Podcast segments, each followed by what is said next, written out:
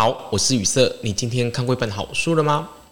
这一集节目播出的时候呢，还是台湾的农历七月。那在每一年的农历七月，我们都会在节目当中讲一些真人真事的灵异鬼故事，同时我也会分享我对于故事本身的一些看法跟观点。所以在这边提醒每位的听众朋友，在农历七月，人们会特别小心，避免与鬼相遇。但是有一些人，他们确实的经历过跟鬼接触的真实经历。如果你或家人朋友有曾经经历过与鬼相遇的故事，诚挚的邀请你来投稿。你的故事将会在我们的节目当中来播出，让更多人听见你的真实经历之外，我还会在节目当中从灵修灵学的观点来分析鬼故事背后所隐含的意义，以及鬼魂想要传递给世人的讯息。投稿的方式很简单，你可以将你的故事以文字或者是录音的方式来发送到 email，我们就会在节目当中来播出。期待你的投稿。这一集节目要跟大家来分享的是我在《皇冠杂志》《怪谈物语》第八百三十四期的一则山林灵异故事哦。在讲故事之前呢，我想要先感谢两位长期支持节目的听众朋友许小姐跟李小姐哦，谢谢你们长期的支持跟爱护哦，让我们的节目得以继续的顺利的推动，让我们有更多的资源来提供更优质的内容给大家。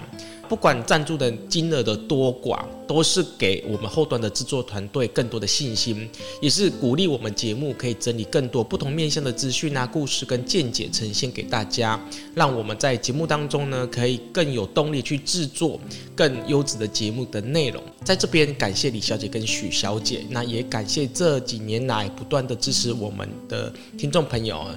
很感谢你们的慷慨赞助哦，那我们赞助的连结就放在我们节目的说明栏里面，不管是金额上啊，或者是在回馈上面来讲，我们都非常的欢迎。接着呢，我们就来分享《皇冠杂志怪谈物语》第八百三十四期特别企划篇。这期的杂志呢，是以东南亚为主，要聊聊东南亚各国当地的文化民俗所衍生出来的怪谈故事，从过去的乡野奇谈，一直到现在的都市传说。那这一集的杂志呢，它是结合了灵异文学作品、动漫，那么会建议对这方面题材有兴趣的听众朋友，不妨上网购买，来体验不同的妖怪文化跟魅力。那么呢，我就先以第一人称的角度来分享今天想要跟大家来分享这一则故事，《皇冠杂志怪谈物语》中的北婆罗洲的林边鬼事，作者是张草。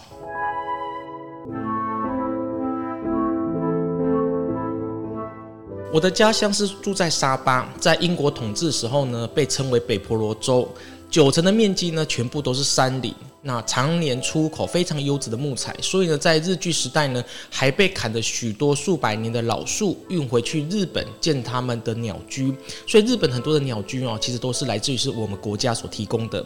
凡是呢在山林工作的人呢，都会有满肚子的灵异故事哦。那我身边呢，就有很多人长期待在山林当中，他们的工作呢，可能是护山林的工作人员，有可能是开垦林地、种橡胶等等之类的。那也有一些呢，是为了要建公路去测量地形的。因为都市呢跟山林之间的距离非常的遥远，所以呢，他们每一次上山工作的时候呢，都必须要准备自行的食物啊、水啊，或者是啊御寒的衣物。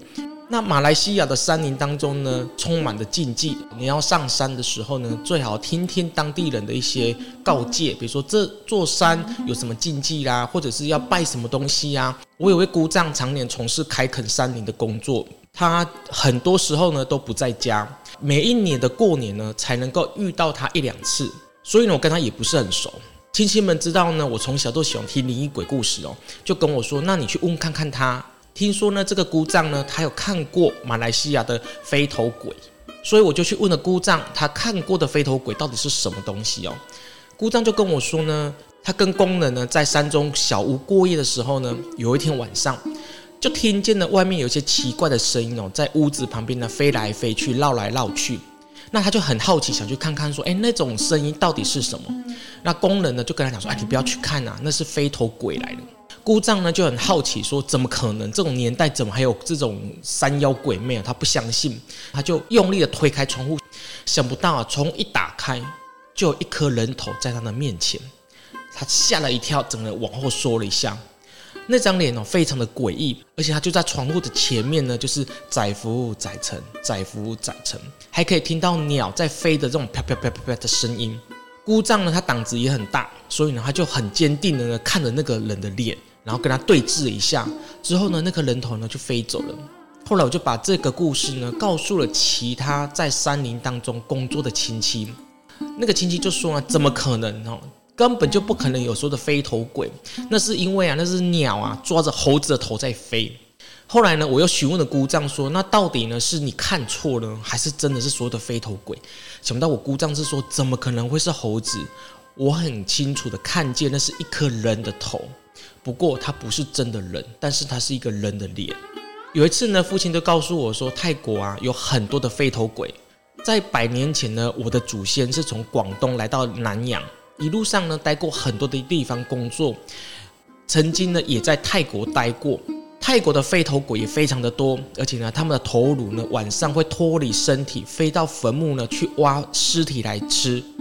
所以泰国的乡下地方呢，那些居民呢，为了怕有飞头鬼跑来他们家住家的旁边呢，就围绕很多的那种有刺的植物。飞头鬼呢，它只要一飞过去呢，它下面的肠子啊就被勾住。泰王为了断绝飞头鬼呢，就会在街上抓那些脖子上面有围绕红线的人，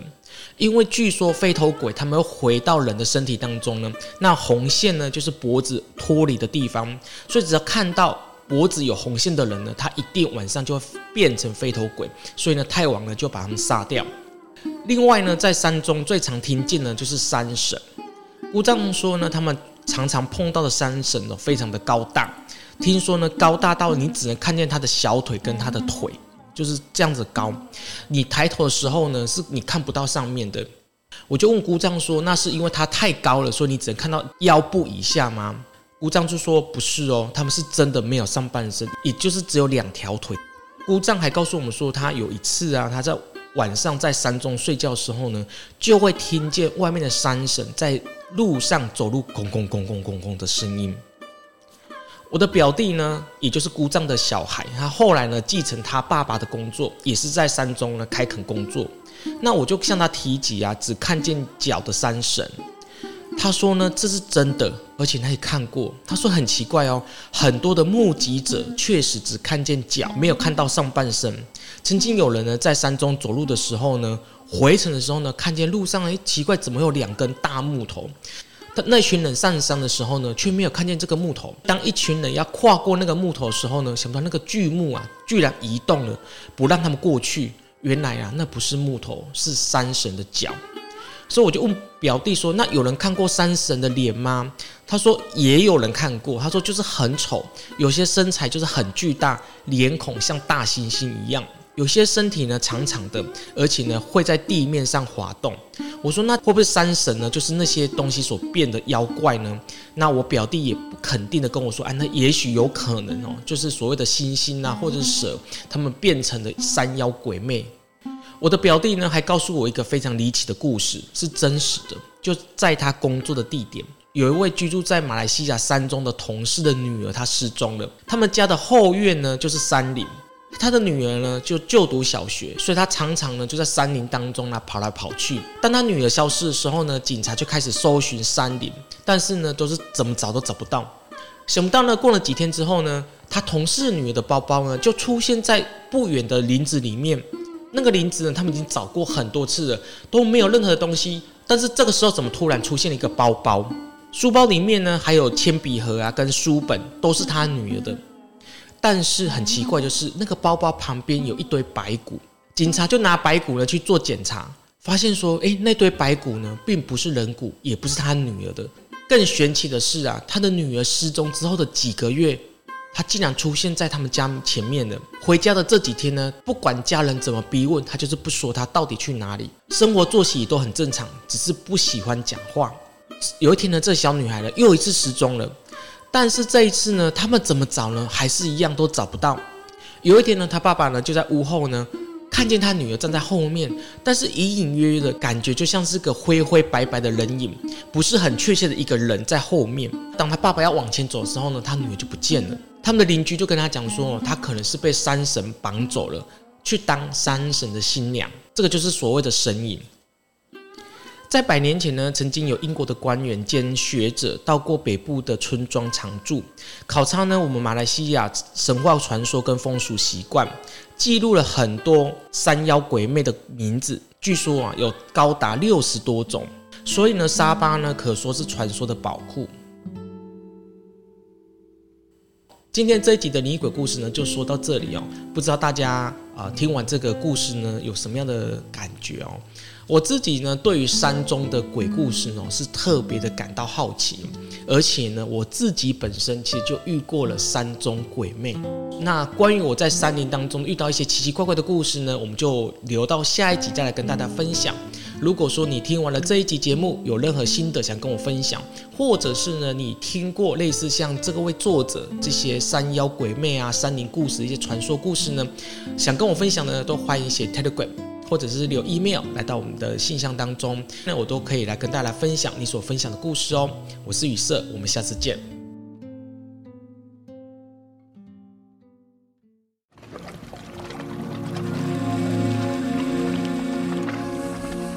无极药师金母是灵山派的创始神，在七十多年前降下了先天麒麟法，唤醒了无数的龙凤耳的元神，开启了一连串灵山派的盛况。